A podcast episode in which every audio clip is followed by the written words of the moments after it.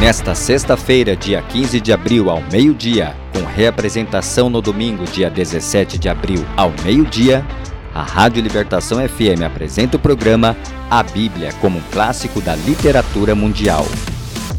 Neste episódio, falaremos como a literatura na Bíblia é usada na educação, na alfabetização e no ensino de novas culturas.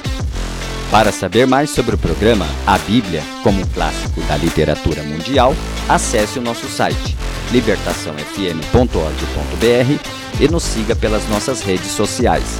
Rádio Libertação FM no Instagram, Facebook e Libertação FM no Twitter e TikTok.